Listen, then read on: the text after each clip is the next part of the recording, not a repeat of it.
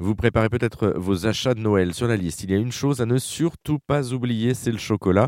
Mais comment s'y retrouver avec tous les chocolats sur le marché? Eh bien, il suffit de demander à Caroline de l'association Les Croqueurs de Chocolat. Explication. C'est un club qui réunit des amateurs de chocolat, tout simplement. C'est une association, donc c'est vraiment juste le plaisir de se retrouver, de déguster du chocolat et de découvrir des nouvelles adresses. D'accord. Alors vous, dans cette structure, vous avez quel statut si c'est pas indiscret? On est tous bénévoles. D'accord, tous bénévoles et gourmands, je présume, pour et pouvoir euh, et tester. croqueurs, croqueurs, Bonjour, je m'appelle Caroline, je suis croqueuse. Ah, D'accord, dit comme ça, c'est pas mal. Alors le, le chocolat, euh, du coup, euh, pourquoi d'ailleurs ce, ce nom de, de club de croqueuses de chocolat? Ah, il faudrait demander à notre président euh, Jacques Pessy, quand ils ont créé ça il y a 40 ans, euh, probablement que le mot croqueur était celui qui définissait le mieux ce qui réunissait tous ces gens-là. Parce que croqueur, il y a un côté un peu espiègle, il y a un côté un peu passion. Donc on est des croqueurs. Alors et du coup, dans cette association, qu'est-ce qu'on fait concrètement? On se réunit plusieurs fois par an autour de dégustations où il y a plusieurs services de chocolat. Quand je dis plusieurs services, c'est jusqu'à de 4 à 5 services.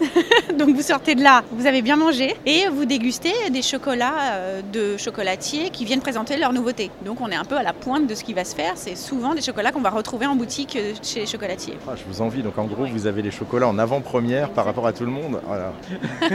C'est en avant-première, oui. Alors du coup, euh, quel est le, le meilleur chocolat que vous ayez goûté jusqu'à présent? Vous, à titre personnel, qu'est-ce que vous avez goûté de, de Alors, meilleur? Vous allez demander à Laurence, qui fait partie du panel, parce que ce qu'on vous a pas dit, c'est que le Club des croqueurs de chocolat édite chaque année, depuis de nombreuses années, un guide qui est un peu semblable au guide Michelin pour les restaurateurs, mais c'est pour les chocolatiers. Donc chaque année, des centaines de chocolatiers français et étrangers envoient leur chocolat pour une dégustation. Et c'est une dégustation à l'aveugle, et après il y a une notation. Donc Laurence, à qui vous avez parlé, fait partie du panel, donc elle va vous expliquer. Et c'est totalement objectif, on le rappelle. Euh, le, tout, c'est de déguster et, effectivement de, juger, euh, au- va dire, euh, à l'aveugle. Euh, Laurence, du coup, alors, euh, en, termes de chocolat, qu'est-ce que vous avez déjà goûté? Qu'est-ce qui vous a marqué l'esprit? Quel été le plus important pour l'instant?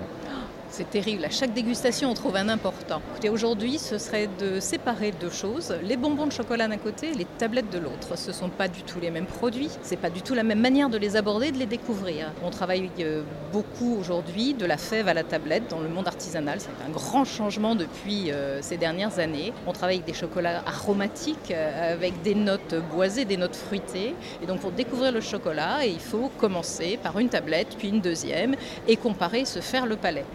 Aujourd'hui, sur les bonbons de chocolat, euh, que je déguste personnellement depuis euh, de très nombreuses années, je suis incapable de vous dire quel est le meilleur. Il faut tous les goûter, du chocolat au lait, du chocolat noir, les ganaches, les pralinés. Il y a beaucoup de créativité chez nos chocolatiers, quel que soit leur âge. Ils se renouvellent tout le temps. Et donc, euh, commencer par du lait, du noir, et on va tout de suite déconstruire les idées reçues. Il n'y a pas du sucré, il n'y a pas du gras, il n'y a pas du amer. Il faut goûter chacun d'entre eux pour pouvoir se faire son opinion. Et le pourcentage de cacao le plus élevé n'est pas forcément le chocolat le plus amer. Voilà, et toujours euh, prendre beaucoup de plaisir pour le découvrir, y revenir. Les papilles ne sont pas les mêmes le matin que l'après-midi et que le soir. Donc ne jamais rester sur un premier avis, toujours retenter un chocolatier. Et vous, comment est-ce que vous travaillez justement? Parce que du coup, vous avez l'expérience maintenant avec euh, du, du recul. C'est toujours la même euh, technique? Vous goûtez d'abord, vous sentez, vous touchez. Il y a une technique particulière que vous avez pour appréhender le chocolat? Là, on parle de bonbons parce que vous, c'est votre spécialité. Alors il faut les regarder d'abord, l'esthétique compte. Ensuite, euh, il faut le mettre en entier dans la bouche parce qu'on travaille sur euh, justement toute cette créativité de la couverture à la ganache ou au praliné.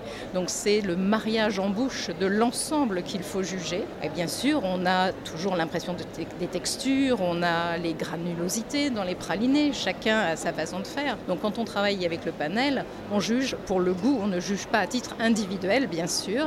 Et quand on a ce chocolat en bouche, il faut le faire circuler de la pointe de la langue jusqu'au au fond du palais. Et il faut surtout le sentir avant et laisser ses arômes se développer en bouche de manière à ce que vraiment toute la sphère olfactive et gustative participe à la vie que l'on va donner.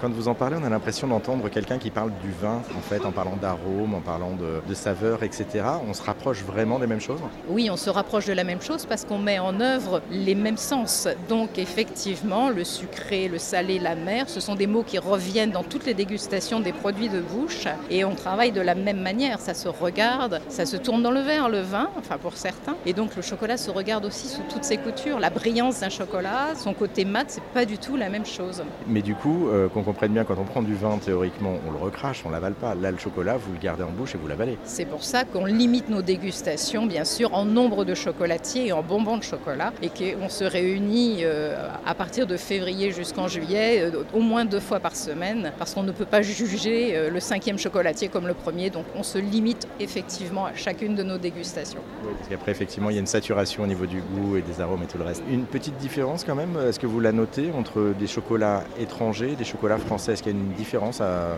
à proprement parler? Alors il y a des différences qui sont liées aux origines, des différences sur l'aspect déjà tout simplement, des différences sur euh, les teneurs en côté sucré. Je ne peux pas dire en sucre parce que ça peut être du, du sucre tout à fait euh, végétal, donc les chocolatiers sont parfois un peu plus sucrés, mais justement on fait totalement abstraction de ça de manière à être objectif. Quel est le produit, quel est le goût, quel est le travail derrière, quel est... encore une fois ces, créativités, ces associations de produits qui sont parfois très surprenantes et on découvre des goûts que l'on ne connaît pas. Découvert la fleur de tiare cette année, c'est effectivement quelque chose qu'on ne connaît pas.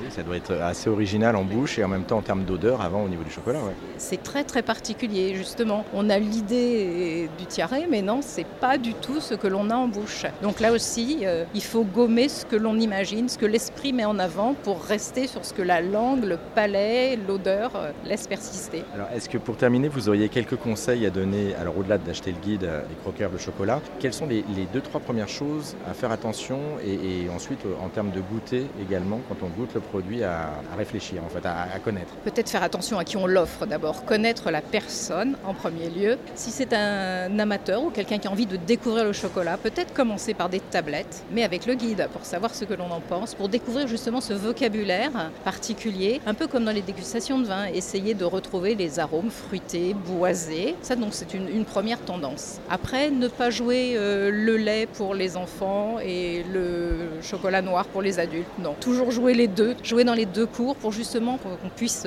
voir ces différences euh, et se faire son opinion. Côté bonbons, si les gens sont très amateurs, c'est pas forcément les plus grosses boîtes qui seront les meilleures. Plusieurs petites boîtes de chocolatiers différents, là encore, pour voir ce travail artisanal, pour voir comment trois chocolatiers vont travailler un praliné de façon différente ou une même ganache de façon différente. Aller à la découverte des produits d'abord simples, puis après des produits élaborés.